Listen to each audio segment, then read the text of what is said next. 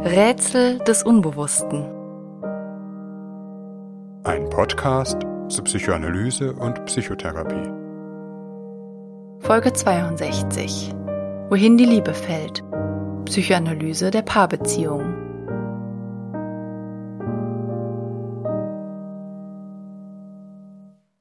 Jene eigenartigen Mächte, welche die Fäden von Paarbeziehungen knüpfen, rechnen wohl zu den größten Rätseln des Unbewussten. Wie finden zwei Menschen zusammen? Was bindet zwei Menschen dauerhaft aneinander? Und was lässt Bindungen zerspringen? Die Erfahrung zeigt, dass es dabei keineswegs so zufällig zugeht, wie es das romantische Ideal der Liebe fordert, sondern sich bestimmte Muster in unserem Leben wiederholen. Warum? Und wie können Beziehungen glücken? Allemal mehr Fragen als eine Podcast-Folge beantworten kann. Wir wollen uns hier vor allem mit typischen Konflikten beschäftigen, wie sie viele Partnerschaften betreffen. Wir werden dabei eine Typologie des Psychoanalytikers und systemischen Therapeuten Jürg Willis aufgreifen. Auf Willi geht auch das berühmte Konzept der Kollusion zurück, von dem wir gleich noch hören werden. Die wissenschaftliche Auseinandersetzung mit Paardynamiken findet oftmals im Grenzbereich von psychoanalytischen und systemischen Denkweisen statt, die ja nicht nur historische Berührungspunkte haben. Bei der Paarbeziehung handelt es sich zugleich um eine äußere, sogenannte Realbeziehung, ein beobachtbares Beziehungssystem. Zugleich hat sie aber viel mit der inneren Dynamik der Beteiligten zu tun. Die Wiederkehr des ersehnten oder gefürchteten Elternteils im Partner ist vielleicht mehr als ein psychoanalytisches Klischee. Manchmal ist dies in beinahe grotesker Weise augenfällig, manchmal subtil, manchmal wie unter dem Fluch, als wären die eigenen Eltern unvermeidlich, selbst und gerade dann, wenn man einen Partner sucht, der ganz und gar anders ist. Doch wir wollen uns in dieser Folge weniger mit den lebensgeschichtlichen Hintergründen befassen und unser Augenmerk mehr auf die Beziehungsdynamik in Partnerschaften richten. Wenn sich zwei Menschen begegnen, etwa bei einem Date, tasten sich nicht nur die prüfenden Blicke, sondern auch das jeweilige Unbewusste ab. Psychoanalytisch spricht man auch von einer Kommunikation von unbewusst zu unbewusst, bei der auf einer kaum merklichen Ebene entschieden wird, ob und inwiefern Interesse am jeweiligen Gegenüber besteht. Ohne diese unbewusste Passung keine Paarbeziehung, wobei Passung nicht zwingend Liebesglück bedeutet, wozu wir gleich noch kommen werden. Es geht dabei nicht nur darum, wie der andere wirklich ist, sondern, hier die genuin psychoanalytische Perspektive, zu welchen Fantasien er oder sie anregt, was er verheißt, was man in ihm sieht oder sehen kann. Es geht nicht nur darum, was der andere tut, sondern auch, wie wir ihn dabei empfinden. Was der eine als fürsorglich und behütend erlebt, wirkt auf den anderen kontrollierend und übergriffig. Wir erschaffen unser Gegenüber immer auch ein Stück weit in unserer Wahrnehmung entlang der Erfahrungen, die wir im Leben gemacht haben. Als allgemeine Regel gilt vielleicht, eine Paarbeziehung kommt meist zustande, weil unbewusst jeder Partner einerseits etwas beim anderen zu erfüllen hofft, andererseits etwas mit dem anderen gerade zu vermeiden oder abzuwehren sucht. Jede Beziehung hat einen Sehnsuchts- und einen Abwehraspekt. Was das jeweils ist, kann sehr unterschiedlich sein. Alle menschlichen Grundkonflikte übersetzen sich auch in unsere Beziehungen, oft in komplementären Rollen. Etwa zwischen einem Part, der eher die autonome Seite, dem anderen, der eher eine abhängige Seite einnimmt. Eine Seite, die versorgt, die andere, die sich versorgen lässt. Ein Part, der Anerkennung oder Bewunderung sucht der andere, der ihn anerkennt und bewundert. Nach der Konzeption Jörg Willis in jeder Beziehung gibt es sowohl progressive als auch regressive Tendenzen. Eine wie immer auch lebendige Beziehung ist dadurch gekennzeichnet, dass diese Rollen nicht fix zwischen den Partnern verteilt sind, sondern zumindest im Verlauf der Zeit beweglich bleiben. Wie in dem folgenden Beispiel. Eine junge Frau und ein junger Mann lernen sich in der Zeit nach ihrem Schulabschluss kennen. Die Frau bewundert zunächst den jungen Mann, der sehr selbstbewusst auftritt, einen großen Freundeskreis hat, draufgängerisch ist, etwas Starkes und Dominantes ausstrahlt. Auf der Seite der Frau, die vielleicht noch selbst unsicherer ist, gibt es die Sehnsucht, mit diesem Mann an ihrer Seite ein Stück der eigenen Unsicherheit überwinden zu können, ganz Frau zu werden und zu sich selbst stehen zu können. Auf der Seite des Mannes gibt es eine Sehnsucht, bewundert und anerkannt zu werden, vielleicht weil er eben doch nicht ganz so sicher ist, wie es nach außen hin den Anschein hat. Die beiden werden ein Paar. Mit der Zeit gibt es bei der Frau eine Entwicklung. Sie wird selbstbewusster, bekommt ein Gefühl dafür, was sie kann, steht vielleicht auch beruflich auf eigenen Beinen. Die entscheidende Frage für die Partnerschaft ist nun, ob auch die Paarbeziehung diese Entwicklung mitvollzieht, vielleicht sogar befördert. Kann der Mann die Frau anerkennen, ihre Stärke zulassen, ihr Raum geben, sie auch bewundern? Der junge Mann hat vielleicht im Verlauf der Zeit auch eine Entwicklung vollzogen, was in seinem Fall bedeutet, eigene Momente von Unsicherheit, Schwäche, Sehnsucht zulassen zu können, sich auch einmal in die abhängige, begehrende, bewundernde Position zu begeben. Hier ist umgekehrt die Frage, kann die Frau ihren Mann trotzdem noch lieben, begehren, attraktiv empfinden, auch wenn er etwas von seiner Dominanz und Stärke aufgibt? Gelingt dies, wird die Beziehung ein Raum der Entwicklung, in dem die Rollen wechseln können, die Partner sowohl progressive als auch regressive Aspekte ihrer Persönlichkeit entfalten und damit sicherlich eine größere Zufriedenheit finden werden. Neurotische oder blockierte Beziehungsdynamiken zeichnen sich dagegen dadurch aus, dass sie sich nicht oder kaum aus einer fixen Rollenverteilung lösen können, sich bestimmte Muster immer wiederholen. Etwa weil beide Partner eine zu große Angst vor dem haben, was drohen könnte, wenn man eine bestimmte Position verlässt. Der Begriff Kollusion bezeichnet dabei ein unbewusstes Zusammenspiel beider Partner, die wie Schlüssel und Schloss fixe Funktionen in der Beziehung einnehmen. Kollusion kommt von lateinisch colludere, zusammenspielen, was oftmals in einer Kollision mündet, dem Zusammenprall. Die Paardynamik in einer Kollusion zielt gerade darauf ab, bestimmte Konfliktfelder zu vermeiden bzw. einen bestimmten ungelösten Konflikt zu bewältigen. Eine Seite nahezu immer abhängig, die andere unabhängig. Die eine vermeintlich stark, die andere schwach. Doch nur auf den ersten Blick ergibt sich daraus eine befriedigende Passung.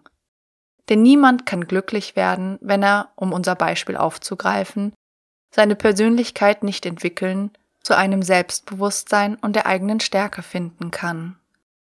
Und ebenso kann niemand glücklich werden, der nie schwach sein darf, immer the man sein muss. Auf beiden Seiten staut sich zunehmend Frustration auf und das Gefühl, ein wichtiger Teil der eigenen Persönlichkeit komme zu kurz.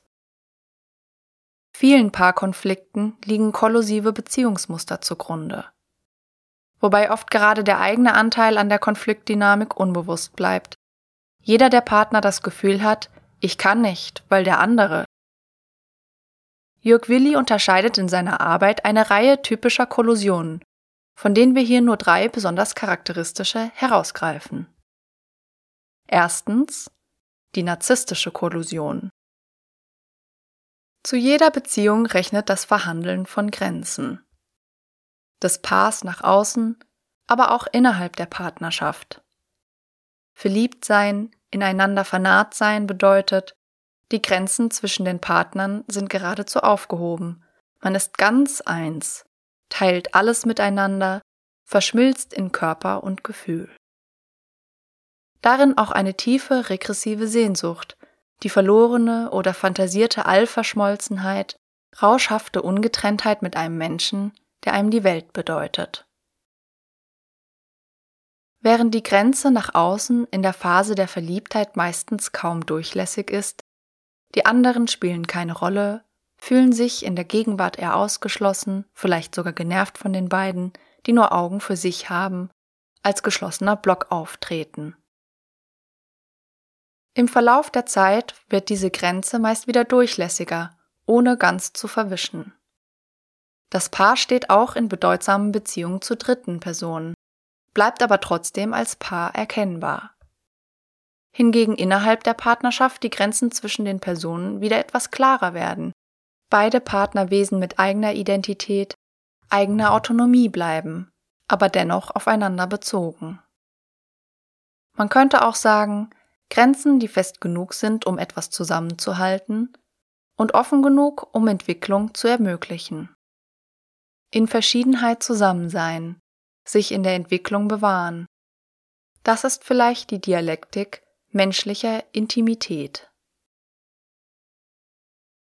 In der narzisstischen Beziehungsdynamik ist die Frage der Abgegrenztheit aber grundlegend konfliktbesetzt. Nicht nur in der Phase der Verliebtheit, die gewissermaßen ein normal narzisstisches Phänomen ist. Liebe soll totale Harmonie sein, eins sein. Das bedeutet aus der Perspektive des Narzissmus, der andere soll ganz in den Dienst des eigenen Selbst treten, genauer gesagt, ein verlängerter Teil des Selbst werden, ein Spiegelbild, das einem immerzu bestätigt, wie gut und geliebt man ist. Genau an dieser Stelle liegt ja, wie wir in Folge 37 gehört haben, die narzisstische Wunde. Der Narzisst sucht in seinem Partner ein narzisstisches Objekt, das keinen Widerstand leistet, durch nichts eigenes irritiert, für das er aber auch völlig ideal ist, angehimmelt, perfekt, unfehlbar, großartig. Die Beziehungsbotschaft des Narzissten ist, ich möchte dein Ideal werden, für das du dich selbst aufgibst. Eine narzisstische Kollusion kommt in dem Moment zustande, in dem der Narzisst auf einen Partner trifft, der genauso ein Ideal im anderen sucht, beziehungsweise der unbewusst von solch einer Beziehungskonstellation angezogen wird. Willi nennt dies den Komplementärnarzissten. Da der Komplementärnarzisst häufig selbst unsicher wirkt, vielleicht offen mit Minderwertigkeitsgefühlen zu kämpfen hat, eher passiv zurückhaltend auftritt und sich bald altruistisch in eine dienende Position begibt, um von Narzissten dominiert zu werden, wirkt er auf den ersten Blick wie das Opfer dieser Beziehungskonstellation. Häufig genug wird ja auch in den Medien der Narzisst als der Böse, der Partner des Narzissten als der Leidtragende beschrieben. Doch ganz so einfach verhält es sich meistens nicht. Nach Willi ist auch der Komplementärnarzisst im Grunde narzisstisch strukturiert, sucht nach einer ganz ähnlichen Erfüllung in der Beziehung, nur unter umgekehrten Vorzeichen. Er sieht im Narzissten das ideale Selbst, das er sich selbst nicht zutraut, hofft, sich selbst durch das Einswerden mit dem Narzissten zu vervollkommnen oftmals begleitet von heimlichen Rettungsfantasien, die nicht selten einen durchaus narzisstischen Größencharakter haben. Derjenige zu sein, der den Narzissten erobert hat oder ihn retten kann, ihm zeigen kann, was wahre Liebe ist, ihn von seinem Leid und tiefen Nihilismus befreit. Auch der Komplementärnarzisst sucht im Partner ein Ideal selbst, nur unter dem Vorzeichen, dass er die Grandiosität an den anderen abtritt. Auch er benutzt den anderen letztlich als narzisstisches Objekt, weist ihm eine bestimmte Rolle zu, aus der der andere nicht ausbrechen darf. Der Komplementärnarzisst dient und versorgt den Narzissten mit einer heimlichen Gegenrechnung, nämlich Teil seiner Größe zu werden, für all die Aufopferung belohnt und letztlich als unverzichtbares, großartiges Wesen vom Narzissten zurückgeliebt zu werden. Doch gerade das kann der Narzisst nicht geben. Beide, Narzisst und Komplementärnarzisst, setzen sich letztlich in ein manipulatives Verhältnis zueinander, wo der eine den anderen im Dienste des Selbst zu benutzen versucht. Und tatsächlich gibt es oftmals eine Dynamik, in welcher der vermeintlich schwächere Part plötzlich absolut dominant wird, der vermeintlich stärkere in eine hilflose, bettelnde Position gerät, etwa wenn der Komplementärnarzisst dem Narzissten mit Trennung droht. Was abermals die Rettungsfantasien aktiviert, das Gefühl, nun wirklich ganz und gar geliebt und gebraucht zu werden, woraufhin sich die Dynamik wieder umdreht. Um unser Beispiel in diesem Sinne abzuwandeln, sagen wir, der junge Mann und die Frau treten in ein Lehrer-Schülerin-Verhältnis. Er ist vielleicht älter als sie, kann sich als derjenige fühlen, der mehr weiß, der mehr Erfahrung hat, ihr die Welt zeigen und erklären kann. Mit seinen eigenen Unsicherheiten und im Grunde vielleicht zutiefst kränkbarem Selbst muss der Mann sich dabei nicht auseinandersetzen. Die Frau hingegen lässt sich gerne führen.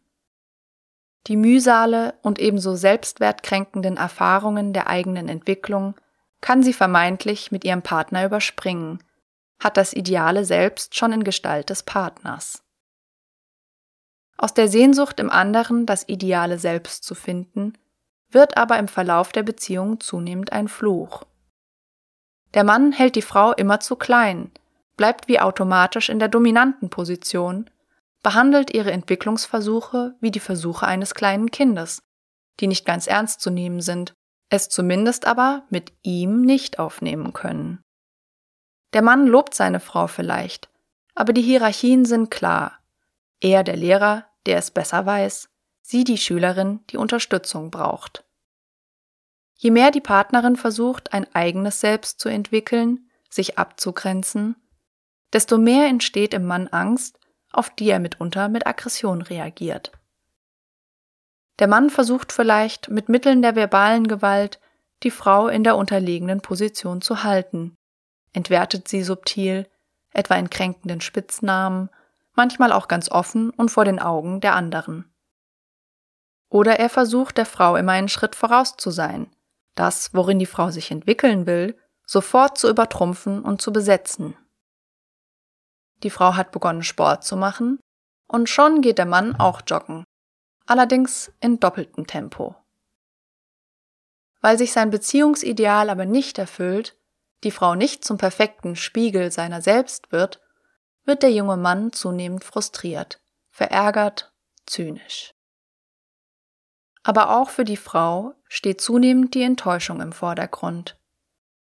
Sie merkt, dass sie nicht die Retterin des Mannes ist alles so bleibt, wie es ist, dass sie vielmehr vom Narzissten zur Stabilisierung seines Selbstwerts benutzt wird. Der Mann, die Beziehung, gibt ihr letztlich nicht das, was sie sich erhofft. Er kann es ihr auch gar nicht geben, denn das läge in der Entwicklung eines eigenen, gereiften Selbst, der Auseinandersetzung mit den damit verbundenen Ängsten, die sie mit der Beziehung ja gerade vermeidet. Gerade aber, weil sie ihren Selbstwert nicht entwickelt, glaubt sie unbewusst den Mann zu brauchen, um eigene Schritte zu gehen. In vielen Alltagssituationen konstelliert sich doch immer wieder das Lehrer-Schülerin-Verhältnis, auch weil die Frau ihren Partner unbewusst in diese Rolle zwingt. Die Frau will sich zum Beispiel auf einen von ihr begehrten Job bewerben. Bei der Erstellung der Bewerbungsunterlagen stellt sich jedoch eine Hemmung bei ihr ein, Sie fühlt sich ratlos, wie man sich denn eigentlich gut darstellt. Sie kommt mit der Bewerbung nicht zurecht. Das Vorhaben droht zu scheitern. Die Frau ist verzweifelt. Der Mann fühlt einen Druck auf sich, die Situation zu retten. Kurz vor knapp springt er ein, nimmt es seiner Frau dann aber auch gleich ganz aus der Hand und schreibt ihr die Bewerbung. Sie bekommt den Job, aber um welchen Preis? Ist es nicht eigentlich die Leistung des Partners? Hat sie den Job wirklich verdient? Wieder ist eine Gelegenheit versäumt, wirklich nachhaltigen Selbstwert, etwas Eigenes zu entwickeln. Ist der Partner benutzt worden, um ein Selbstwertdefizit zu überbrücken. Der Mann hingegen wird zunehmend in der Lehrerrolle, die er zunächst ja auch bereitwillig angestrebt hat, fixiert. Er ist es jetzt, der von seiner Frau als besserer Teil ihres Selbst benutzt wird. Der Versuch der Aufwertung des Selbstwerts durch den Partner führt letztlich dazu, dass der Selbstwert immer fraglicher wird. Zweitens die Helferkollusion oder die orale Beziehungsdynamik. Ist die narzisstische Kollusion vorwiegend um das Einssein und den Selbstwert zentriert, geht es bei der Helferkollusion vorwiegend um den Aspekt der Versorgung bzw. des Versorgtwerdens.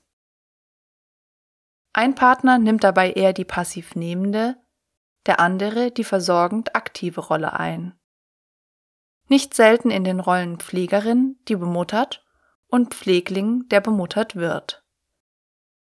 Der Partner in der Pfleglingsrolle ist in einer vermeintlich hilflosen Position, vielleicht auch verletzt oder gar krank. Auf jeden Fall der Zuwendung eines anderen bedürftig, der ihn versorgt.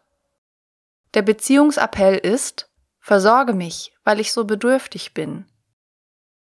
Dieser Appell kann recht offen und greifbar sein, manchmal aber auch mit dem Charme eines Kleinkindes ausgestattet, das bittet und schmeichelt, es nicht besser weiß, alleine nicht zurechtkommt.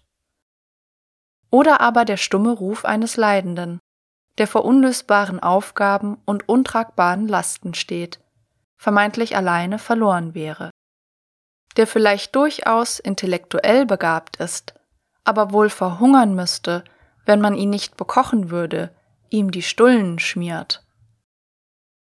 Mit diesem Beziehungsappell ist auch eine tiefe Sehnsucht verbunden, endlich jemanden zu finden, der einen ganz und gar versorgt, zufrieden macht, stillt. Etwas, hier der Aspekt der Oralität, woran man ganz satt werden kann.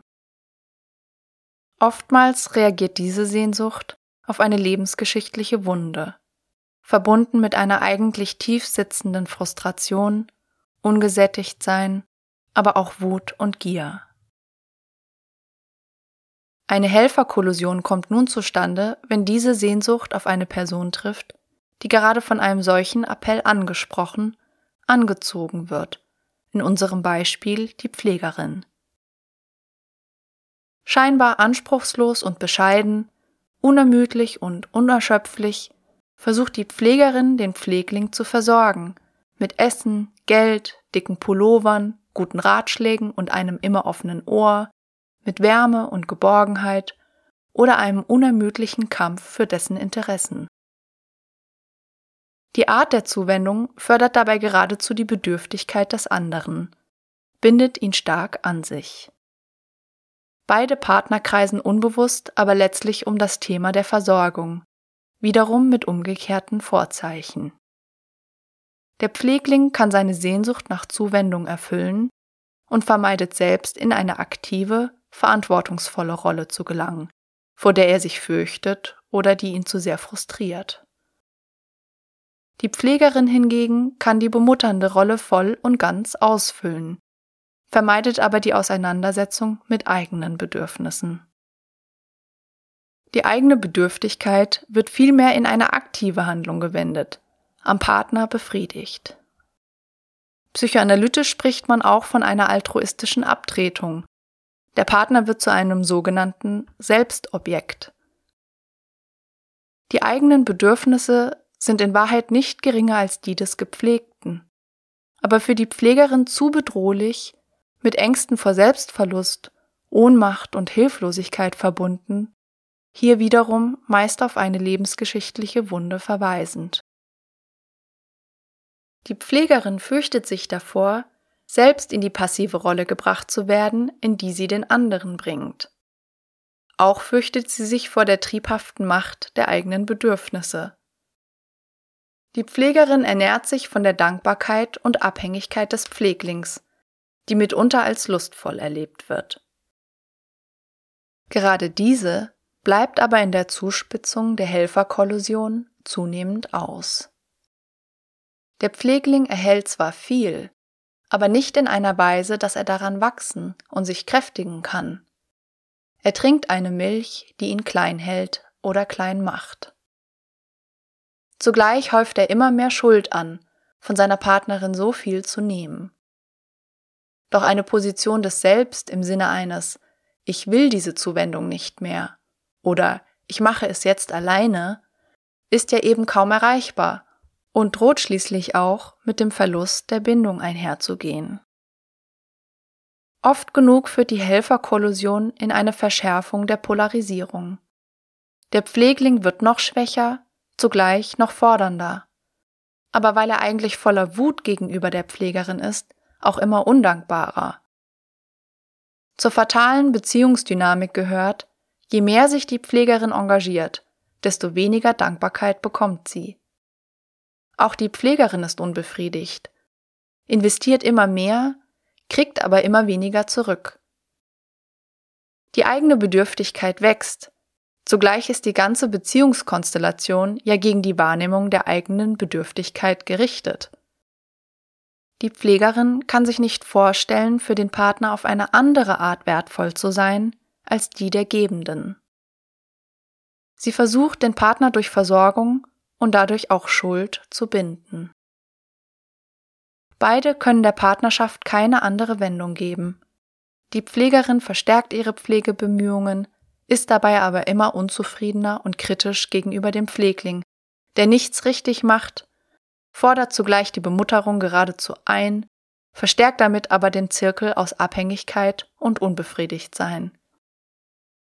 Eine Beziehungsdynamik, die letztlich häufig, wenn sie nicht auf andere, zum Beispiel die eigenen Kinder verschoben werden kann, in Krankheit mündet.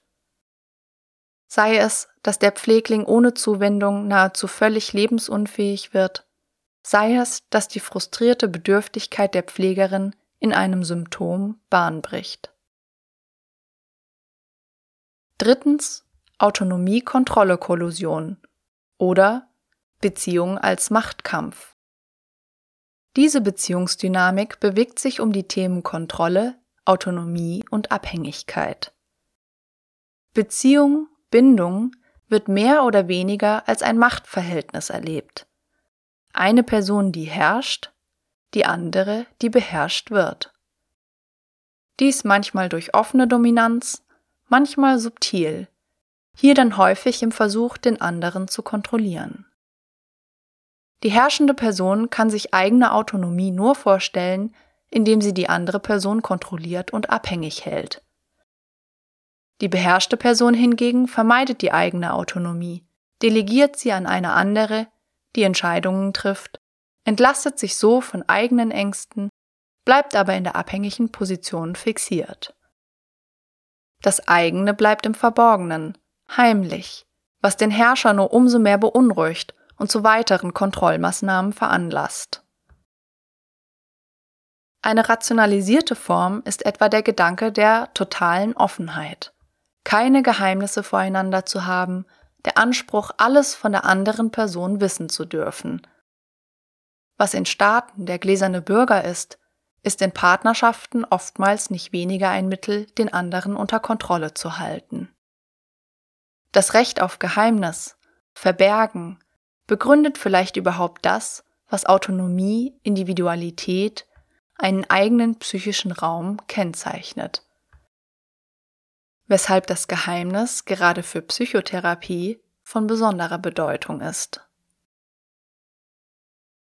Die Machtkollusion kann in Beziehungen sehr vielgestaltig sein. Im Herrschaftsverhältnis und Kampf der Geschlechter, in sadomasochistischen Beziehungsdynamiken, oder in sogenannten symmetrischen Kollusionen.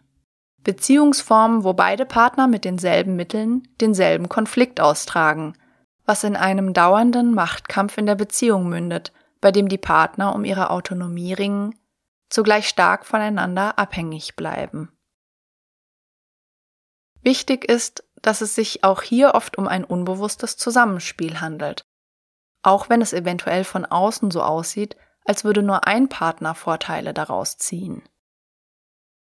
Abgesehen von Beziehungen, die geradewegs auf einem Gewaltverhältnis beruhen, aus dem der unterdrückte Partner keine Ausweichmöglichkeit hat, etwa als Frau von der Familie in die Ehe gezwungen wird.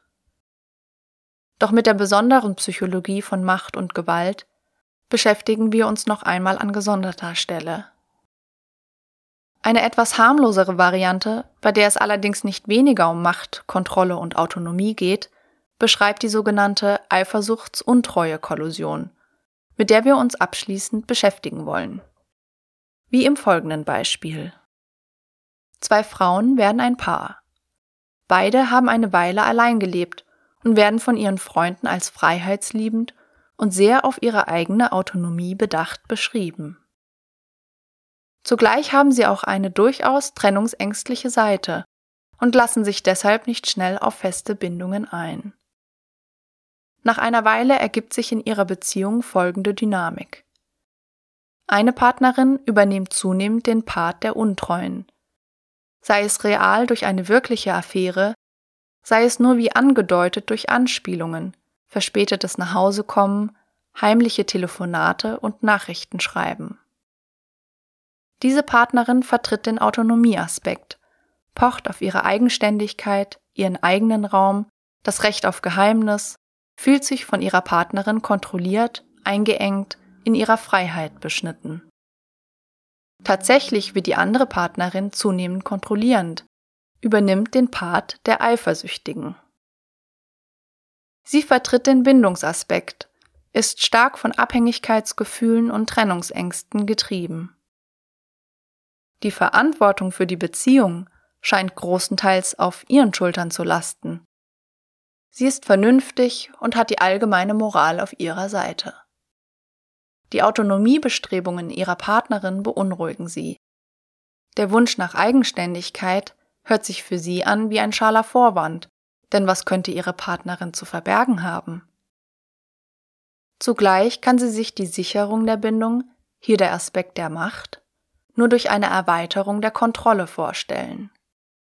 Die Partnerin regelmäßig anrufen, um sich zu versichern, wo sie gerade ist, ein Aushorchen und Bohren, Stellen von Fangfragen. Und wenn die Partnerin dann doch auffällig spät von der Arbeit kommt, ein wütendes zur Rede stellen oder sonstigen Streit vom Zaun brechen. Die implizite Beziehungsbotschaft ist, ich muss dich so sehr kontrollieren, weil du so untreu bist. Doch genau auf diese Kontrollversuche reagiert die Partnerin mit zunehmender Untreue. Ihre Beziehungsbotschaft ist, ich muss untreu sein, Dinge heimlich tun, mir meinen eigenen Raum stehlen, weil du so kontrollierend und verfolgend bist. Die Beziehungsdynamik mündet in einer Kollusion, in der jede Partnerin mit dem Finger auf die andere zeigt und sagt, ich würde es ja anders machen, wenn nicht die andere. Obwohl diese Beziehungsdynamik äußerst konfliktträchtig ist und Außenstehende beständig mit einer Trennung rechnen, sind beide Partnerinnen tief miteinander verstrickt. Unbewusst brauchen sich die beiden Partnerinnen genau in dieser Position, auch wenn dies sehr viel Leid produziert. Beide Partnerinnen setzen einen inneren Konflikt um Autonomie und Abhängigkeit in Szene, mit polarisierten Rollen. Eine Partnerin vertritt vermeintlich ausschließlich den Aspekt von Autonomie und wehrt den von Bindung und Abhängigkeit ab, der ihr Angst macht. Die andere Partnerin vertritt vermeintlich den Aspekt von Bindung und Abhängigkeit, wehrt den der Autonomie ab, den sie als bedrohlich empfindet. In Wahrheit haben beide Partnerinnen das Problem, Autonomie und Abhängigkeit nicht in eine lebendige Beziehung setzen zu können. Aus Freiheit Abhängigkeiten einzugehen, in Bezogenheit frei zu sein. Auf einer sublimen Ebene agiert jede der beiden Partnerinnen dennoch den vermeintlich abgewehrten Aspekt aus.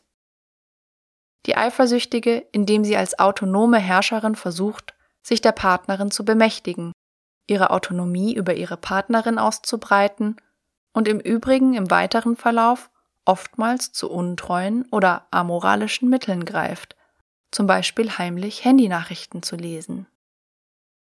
Die Untreue, indem sie über ihre Anspielungen, Affären, sich rausziehen, eine ungeheure Macht und Kontrolle über die andere gewinnt, diese manchmal geradezu sadistisch ausspielt. In jeder Paarbeziehung spielen kollusive Muster in unterschiedlicher Ausprägung eine Rolle, wie in jeder Beziehung die Frage von Autonomie und Abhängigkeit, Versorgung, Selbstwert oder Identität bedeutsam sind. Beziehungen sind auch deshalb oftmals ein Konfliktfeld, weil sie zugleich ein Ort der Sehnsucht sind. Gesellschaftlich, indem sie hohe Erwartungen erfüllen sollen, die Affekte befreien, aus der Entfremdung zu wahren Gefühlen führen, ein Ort des Abenteuers und der Erotik, zugleich ein Ort der Sicherheit und des Vertrauens. Aber auch, weil Paarbeziehungen oft mit einer lebensgeschichtlichen Sehnsucht verbunden sind. Ein verlorenes oder nie dagewesenes Paradies zu finden, ein schmerzendes Verlangen zu stillen oder eine Wunde zu heilen. Es ist kein abwegiger Gedanke, dass wir uns durch Liebe heilen wollen, denn es gibt vielleicht überhaupt keine psychische Entwicklung ohne Liebe.